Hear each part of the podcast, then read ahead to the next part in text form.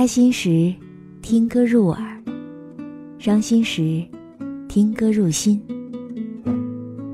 有时候喜欢听歌，不只是因为歌曲好听，而是因为歌词写的就是自己。嗨，我亲爱的耳朵们，今天你过得好吗？这里是喜马拉雅电台，晚上十点，欢迎你的如约到来，我是时光煮雨，每周四晚和你相约在这里，一起来品味音乐，诉说心情。那今天我要和你分享到的这篇文章，作者是姚小田。你要恐惧的，不是未知，而是停止。以下的时间，分享给你听。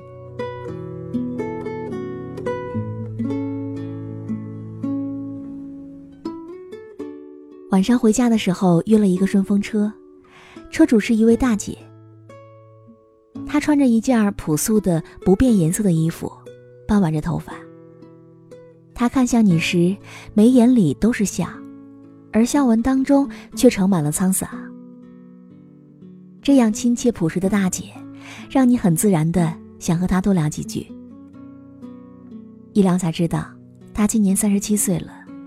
可看起来要比实际年龄大上至少十岁。我问他说：“你是在这附近工作吗？”他说：“是的。”又说：“哎，其实我都不想干这份工作了，等着公司开了能够给补偿，结果今年没有补偿了，只是这么着干。本来呀，我想着补偿的钱虽然没多少，我再凑点还能做个小生意什么的。”我跟姐妹们一起合计过，我姐妹说卖水果不赚钱，我看我们那小区卖菜也挺好的，虽然辛苦吧，现在还不是很辛苦嘛，左右也赚的不多，孩子也大了，今年九岁，在他眼里我就是一个失败的妈妈，真是一个坏榜样。前两年我领导走了，本来他推荐我接手，但是不巧，我当时怀孕小产，回来以后机会。就成了另外一个年轻小伙的了。你说我这把岁数，一直做基层工作也上不去，干着也没什么意思。他就这样絮絮叨叨的说着，我竟然不知道该怎么去安慰他。一个看起来老实又善良的大姐，一个职场受挫的坏榜样妈妈，一个上有老下有小的中年危机的女人。这真是再正常不过的事儿了。人到中年，上有老，下有小，要操心老人的健康，要担心孩子的教育，而放眼望去，一茬一茬的年轻人生龙活虎地赶上来。他们年轻，他们拼命，他们有朝气，他们有闪闪发光的资历和背景。更重要的是，他们没有家庭的负担，能够百分之一百二十的投入工作。所以你会一边感叹后生可畏，快要被前浪拍死在沙滩上，一边又想，如果我是老板，我也愿意用这样的年轻人。眼见着你奋斗十年达到的高度，他们只用了两三年就已经实现了，甚至超越了，而你呢，向上却是有天花板的。同学聚会已经不太敢去了。当年那几个你看不上的差同学都已经混成了老板，而你还在这儿不上不下的熬着。当你揉着僵硬的腰和肩膀，规划着怎样用最快捷的方式，在体力允许的范围之内完成一天的工作，转身还要跟媳妇儿盘算，孩子不能适应这学校的节奏，明天再约个老师沟通一下，看看要不要多报个补习班。或者说换个离学校更近一点的房子。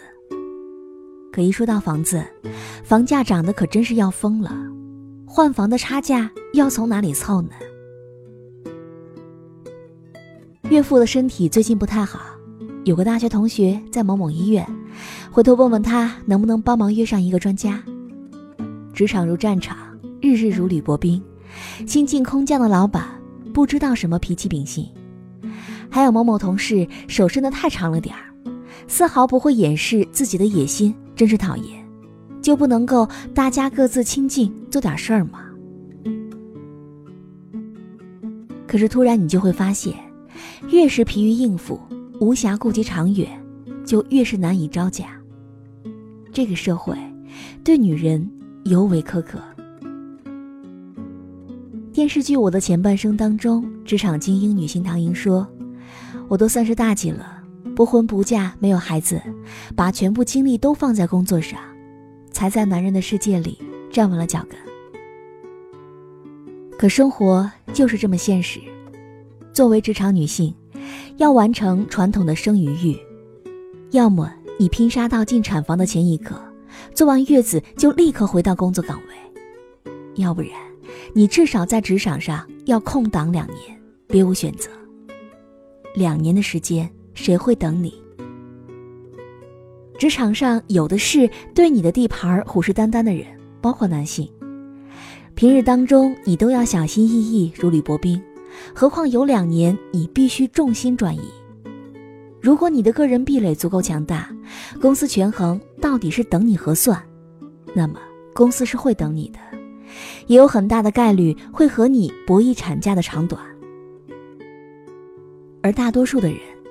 毕竟是可代替的可能性会更大一些，所以你最好在怀孕前就想清楚，是否有足够的积累，能否保证在孕期和哺乳期保持对行业的敏锐不脱节，保证在产假结束之后能够随时面对一份新的挑战呢？而生理上的种种不适、焦虑、恶心、行动不便，也只能够自己承受和消化了。你辛苦，你的爱人是不能够替代你的，你的职场对手也不会怜惜你，你的朋友更是帮不了你。也许这个时候，你可能还要面对种种让人焦虑的环境，比如说，妈妈的眼界决定了孩子的高度，月薪三万撑不起孩子的一个暑假，他五十一岁有九个娃，还掌管四千亿，等等等等。这些朋友圈当中的热文充斥着这样的例子：别的妈妈又美又有钱又能干，娃还有出息，而你呢，觉得自己又焦躁又失败。可是，如果说你选择不做职业女性，那么你可能会更加焦虑。看着我的前半生当中，罗子君在前部分的形象。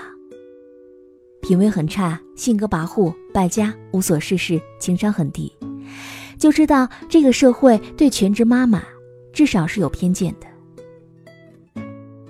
我见过很多数的全职妈妈都是很辛苦持家的，有的妈妈甚至能够达到大多数电商相关公司选聘经理的水平。我不挣钱，我研究怎么大把花钱也是值得的，这样也是对家有贡献了呀。但是毕竟，自己不挣钱，说话就是不硬气的。即使男人说不要工作了，我养你，那也不能够保证养你一辈子的。而且，你也不能够保证孩子长大之后与别的孩子妈妈在比较之后，仍然会尊重一个围着锅台转的妈妈。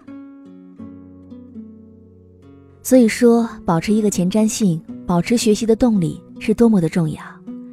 人不只是只有在三十五岁才会有危机感的。我对正在读大二的妹妹说：“不要觉得现在躲在学校里面是很舒服的。你有没有想过，两年之后你需要独自踏上社会，你有什么立足的资本？你试试做一个简历，看看有什么是可以拿得出手的。后面每做一件事儿都要想想，是否弥补了你某一方面的短板，是否是简历的加分项。”到两年之后，你需要拿着这个简历去社会上独立谋生的时候，它是否能够让你有更多选择的机会呢？妹妹回复我说：“我有点慌了。”当然，提前慌是一件好事儿，毕竟还有时间来准备的。永远不要做拿时间换钱的事儿，比如大学生做家教、做收银员、做店员。作为一个新鲜人的体验，短期就够了。对个人的职业生涯没有帮助的事儿，一定不能占用你所有的时间和精力。你的时间一定要用在至少是部分用在能够让你个人有成长的事情上。即便是短期之内出于谋生必须要拿时间换钱，也一定要保证有相对长期的规划和挤出时间向这个方向的努力。某一次在和一位姐姐聊天，她说：“你们如果还打算孩子在现今的教育体系当中成长，那抓紧时间准备呀，不要觉得孩子小，孩子要快乐童年，不要给孩子压力。”她说。他的朋友中间，在幼儿园阶段就提前教孩子识字、书法各种技能的家庭，孩子因为提前准备而在学校的集体当中表现优秀。虽然说知识早晚都是要学会的，但是孩子因此而获得的自信，以及由自信的状态而获得的快速成长，是多少家长用代价都难以换取的。成人何尝不是如此呢？提前打算保持学习的动力，会让你整个人的壁垒加深，在外界发生变化的时候多一些胜算。而更重要的，无论有怎样的变化，你都知道自己是可以的。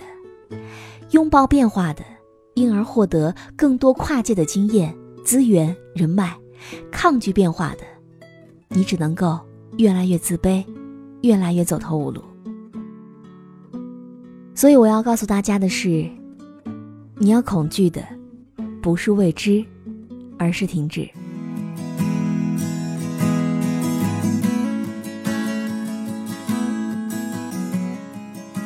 好了，我亲爱的耳朵们，今天就和你分享到这里。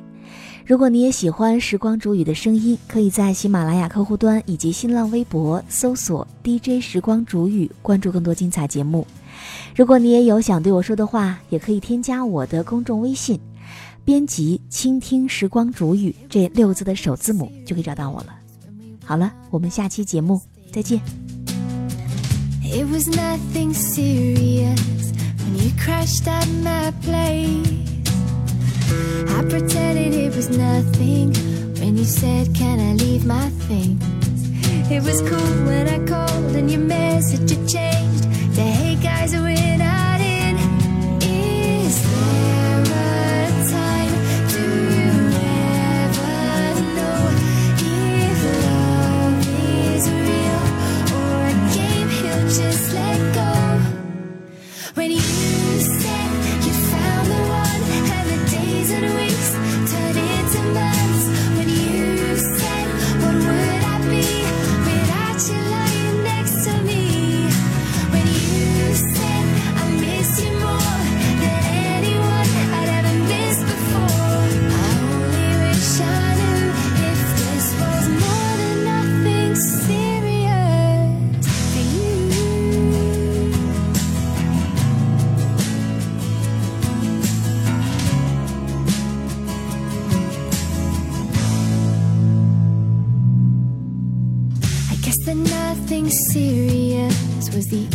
place to start.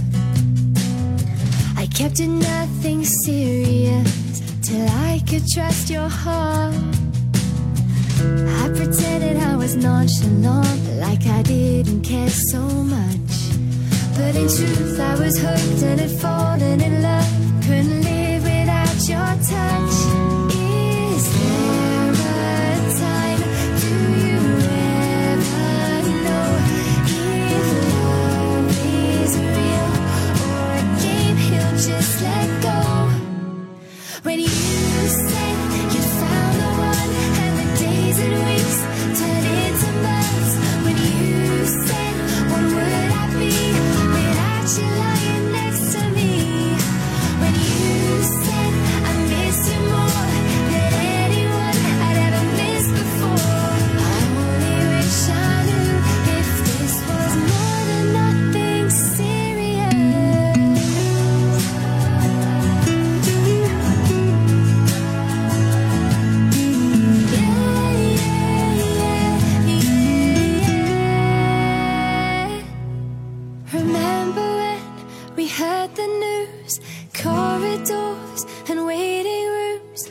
Test results and sleepless nights, nervous smiles and precious lies.